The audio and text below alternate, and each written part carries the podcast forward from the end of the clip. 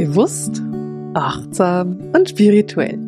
Herzlich willkommen in der 252. Podcast-Folge von Seelenschimmer Herzensdialoge.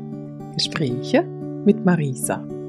Ja, ich bin Marisa. Ich bin spirituelle Lehrerin und eine meiner größten und großartigsten Ausbildungen, die ich anbiete, ist die Jahresausbildung. Die macht einfach so, so viel Freude und da lernst du wirklich auf deine Medialität zu vertrauen, auf deine Sensitivität zu vertrauen. Du lernst die ganzen Tools, die ich sehr erfolgreich nutze, kennen. Und du lernst sie nicht nur kennen, sondern du lernst wirklich gut damit zu werden. Und ich weiß das, denn die Jahresausbildung dauert ein Jahr und es ist so faszinierend für mich zu beobachten, wenn meine Studenten im Februar, März die ersten Tools lernen und ähm, anfangen, wirklich so zu arbeiten und so die Sensitivität aufbauen und ihre Hellsinne richtig gut kennenlernen und dann so völlig überfordert sind, noch so sind, oh, wie kann ich das und das kann ich nicht. Und dann ist Oktober und sie knallen einfach diese ganzen Beratungen, die Hour Readings, die medialen Beratungen auf den Tisch, als hätten sie nie was anderes gemacht. Und du guckst zu und staunst und bist stolz auf sie. Und das ist etwas, was ich grandios finde. Und gerade jetzt sind die Türen wieder offen für die Jahresausbildung. Das heißt, wenn du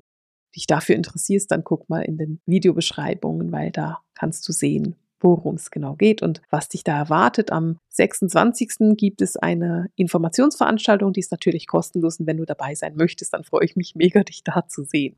Und heute wollen wir uns um eine Frage kümmern, die von Ramona gekommen ist. Ramona fragt nämlich sinngemäß immer, wenn ich versuche, durch den Tag in die Ruhe zu gehen und in die Stille zu gehen und mich mit der geistigen Welt zu verbinden, dann werde ich aus dem Außen gestört. Und sie beschreibt, dass sie in eine Art Trancezustand kommt und dann aber von außen gestört wird und fragt nach der Ursache oder ob ich das kenne oder ob ich das von meinen Studenten kenne. Und ich finde die Frage ganz interessant, weil das erste Thema, das dahinter steckt, ist natürlich das Thema Grenzen setzen. In dem Moment, wo du keine Grenzen setzt, werden dir die Leute in deinen Raum kommen und in deinen Raum reintrampeln und da keine Rücksicht nehmen. Und da geht es darum, deine eigenen Grenzen wahrzunehmen und auch für dich selbst dir deiner Grenzen wert zu sein. Und das ist ein großes Thema, das wir in der Jahresausbildung tatsächlich auch angucken, weil du kannst nicht wirklich medial und sensitiv arbeiten und ständig die ganze Zeit immer offen sein für alles und deine Grenzen nicht kennen.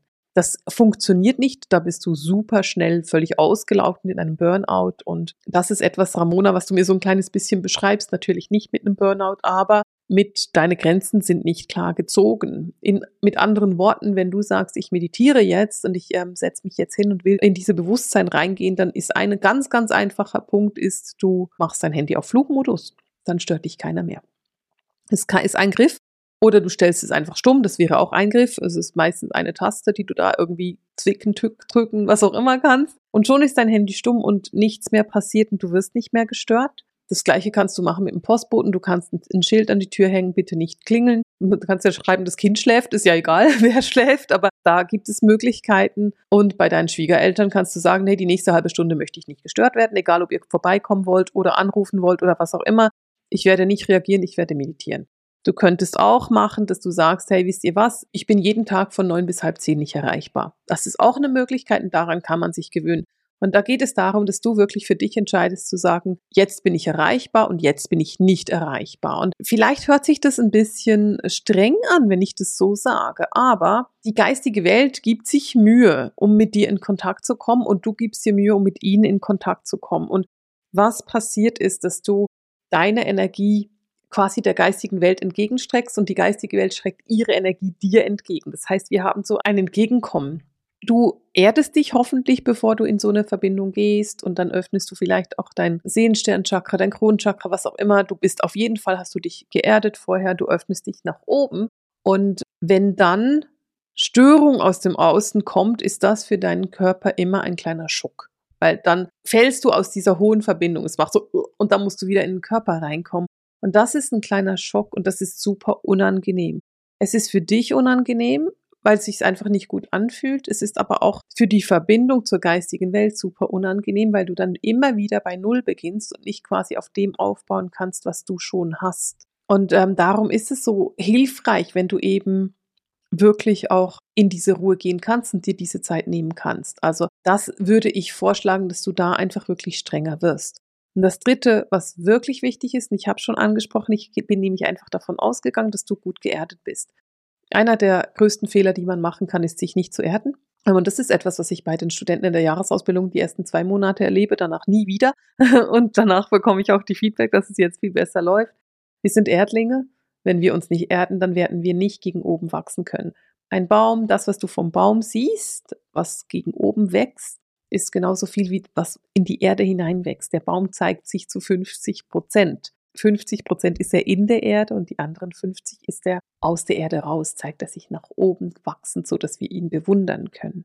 Und wenn du dir dessen bewusst wirst, merkst du, wie stark du die Erdung machen kannst. Wenn du mit der geistigen Welt verbunden sein willst, kümmerst du dich um mehr Erdung und nicht um weniger Erdung. Und ich bin mir bewusst, das ist ein bisschen paradox, wenn ich das so erzähle. Und viele Menschen finden, nein, ich will mich mit der geistigen Welt verbinden. Ich will mich nicht mit der Erde verbinden. Die Erde finde ich ganz doof und sowieso, das System hier gefällt mir nicht.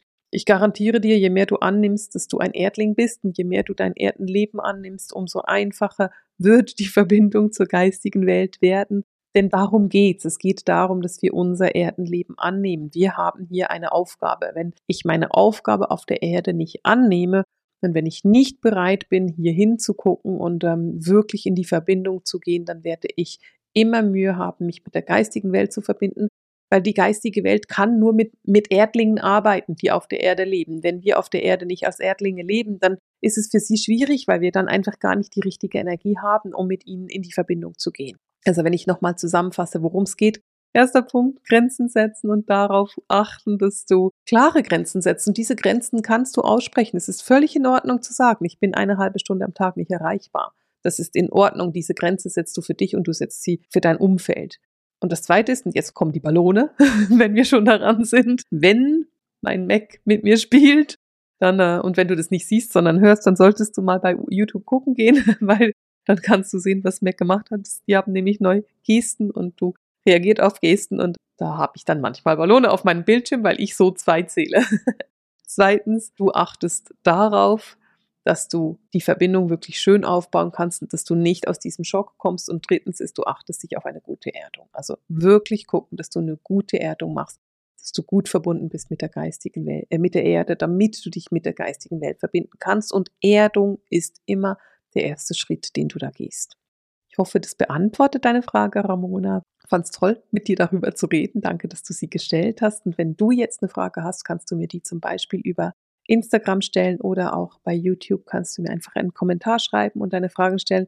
Ich beantworte nicht jede Frage, die gestellt wird. Ich muss ja inspiriert sein und ich muss auch dazu genug reden können. Aber ich freue mich darauf. Und wenn wir schon dabei sind, dann mach mir doch einen Daumen hoch bei YouTube oder auch wenn du über Podcast hörst, dann mach mir doch eine Bewertung. Gerade bei Apple Podcasts sind die Bewertungen mega, mega wichtig und mega hilfreich. Und gerade wenn du mir noch eine Rezension schreibst, dann habe ich wirklich Freude daran. Das wäre super, weil dann werden andere Menschen können das auch finden und ich habe dann die Möglichkeit, das noch ganz, ganz lange zu machen und mein Wissen ganz lange noch auf die Art mit dir zu teilen. Und in dem Sinne verabschiede ich mich heute mit dem Sehenschimmer Herzensdialog, dem Gesprächen mit Marisa. Alles Liebe!